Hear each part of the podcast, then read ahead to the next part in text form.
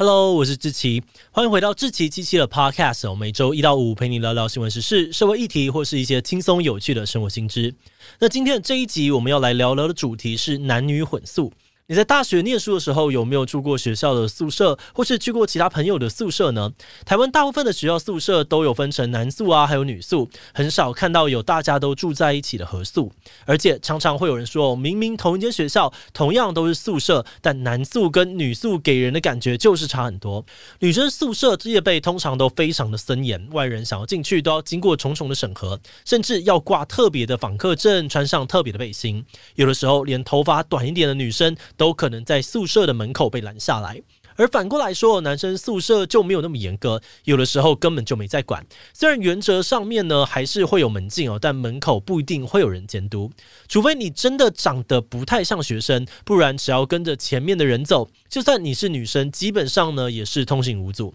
很多学生哦甚至会开玩笑说，大学只有女宿跟混宿。大家如果课后有需要讨论，通常也都会约在男宿而不是女宿。以刚刚说到的这些状况来说，现在台湾的大学宿舍管理的规范，一边超级严格，一边超级的松散，显然呢是有一些些怪怪的地方。而这些规定真的合理吗？如果不合理的话，为什么学校要坚持这样的做法？难道都没有人出来抗议吗？今天就让我们一起来聊聊这些问题吧。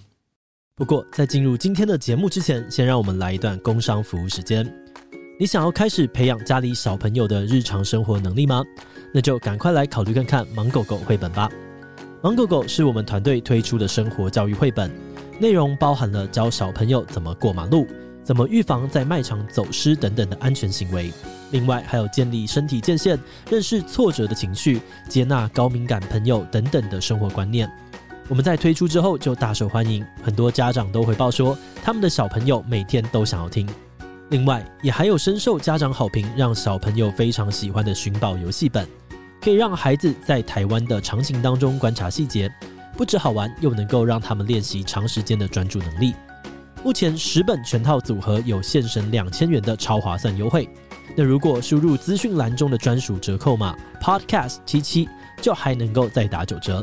现在就赶快点击资讯栏的链接，到芒狗狗官网去看看吧。好的，那今天的工商服务时间就到这边，我们就开始进入节目的正题吧。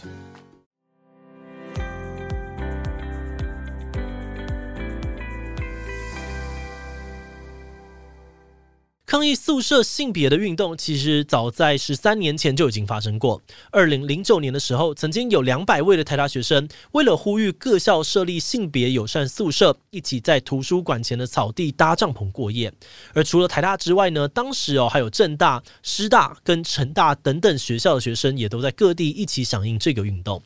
到了二零一二年，台大社会系的学生又发起了一个性别混合宿舍发表会。当时他们针对混宿的议题，再度提出了更明确的论述，还有诉求。他们主张说，学校那种特别用力去限制女宿安全的行为，反而会制造出女生对于男性的恐惧，让性别隔阂更加的严重。而反过来哦，男宿那种管理松散到夸张的程度，也容易产生治安问题。另外，他们也指出，学校用性别来区分宿舍的规定呢，其实对于多元性向啊，或是多元性别的学生会造成很大的不方便。他们认为，学校这种擅自认定生理性别相同的人住在一起会比较自在的想法，太过简单暴力，对于不同性。性别认同的学生也是一种压迫。最后，他们也提到，由于大部分的校园里面缺乏可以在晚上进行团体讨论的地方，很多人下课之后没有地方去，想要读书讨论，都只能选择去宿舍。这个时候，单一性别的宿舍规划等同限制了学生夜间的讨论，导致不同性别的学生很难交流彼此的想法。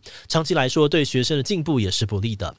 那以上的这些说法呢，确实都点出了男女分宿的问题，当年也获得了不少支持的声音。但即使是这样子哦，十几年后的现在，大部分的学校呢，都还是维持男女分开的宿舍规划。这主要是因为反对混宿的意见同样也非常的强烈。在很多人的既定印象里面，只要一讲到男女混宿，就很容易会直接联想到性。这些人可能就会担心，开放男女混宿宿舍会变成炮房啦，未婚怀孕的比例又要增加啦，等等。他们觉得不应该让血气方刚、经济状况也还不稳定的大学生之间男生女生住在一起，因为这样子除了观感不佳，更可能会闹出人命。不过，也有些人觉得这个担忧很多余。譬如说，那些在外面租房子啊，或者是去国外求学的人，就会指出说，男女混宿本来就很常见，大家住在宿舍里面，其实就是蛮正常的生活，不会满脑子呢都只想到性。而且再怎么说，大学生也都是成年人了，就算要打炮要干嘛，那也是他们的自由嘛。那如果未婚怀孕，他们也应该要为自己的行为负责，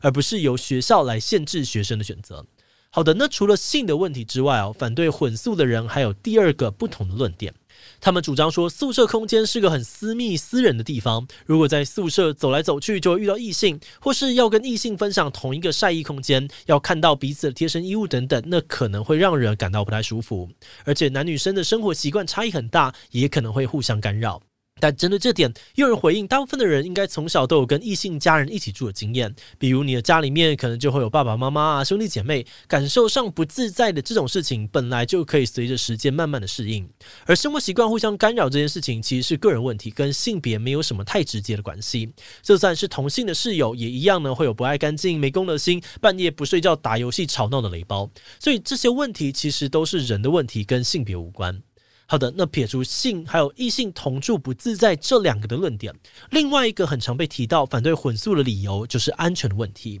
像是二零一九年高雄中山大学性别友善的宿舍呢，就曾经有过女学生在洗澡的时候被男同学偷拍的事件。那虽然在这个事件爆发之后，有些人觉得这个事件不见得跟性别有直接的关系，因为就算是纯男宿啊，或是女宿，你也可能呢会被同性的室友偷拍。但另外一方面，还是有很多人认为哦，男女混宿呢，就是会让这种事情变得更容易发生。那总而言之，在各种质疑之下，台湾目前的大专院校要全面的推行男女混宿这件事，确实不太容易。但话说回来，还是有一些人呢，他们对于混宿有着非常迫切的需求，而这群人就是前面提到那些具有多元性别或是多元性别认同的学生，像是在长庚大学就发生过一个这样的案例。主角小文是一个跨性别的女学生，她虽然拥有男生的身体，但是在心理认同上面，她觉得自己是一个女生。而且他不只持有心理测验表，也有专业医师的诊断证明书。但是他入住长庚大学之后，他被安排住在男生宿舍里面。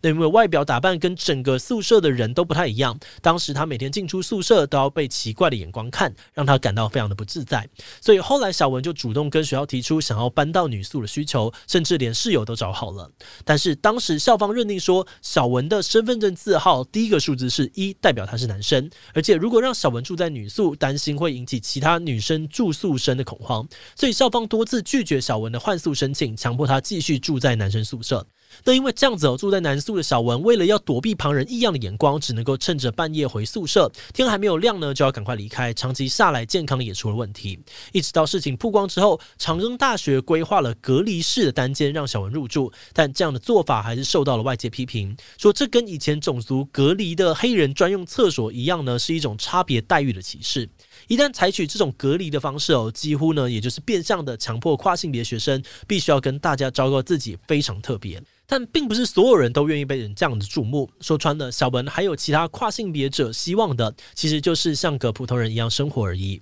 因此，对他们来说，一个不管什么性别都能够入住的混合宿舍，就是相对合适的方案。但就像刚刚说到的，混宿毕竟还存在着很多的疑虑，这到底要怎么安排比较好呢？其实，如果我们看一下国外，特别是欧美地区的很多大学，对于混宿早就行之有年，见怪不怪了。当然，每个学校的做法不太一样哦。最常见的其中一种，就是让同学们不分性别的住在同一栋或者同一层。因为国外的宿舍空间通常比较大，所以有很多宿舍都是单人房，有点类似我们在外面租雅房啊，或是套房。你隔壁邻居呢，可能是同性别，也可能是异性。而这样的做法呢，就可以让各种性别的同学都觉得比较自在。那有些空间比较有限的哦，可能就安排两三个同性别的学生住在同一间，所以你的房间室友跟你会是一样的性别，但走出房门啊，到公共空间，甚至到厕所、浴室都没有特别区分性别，让男女都可以自由使用。而在一些地方也会考量到学生个人的需求。像是如果你有需要的话呢，还是可以申请说你要住在单一性别比较集中的楼层或者区域，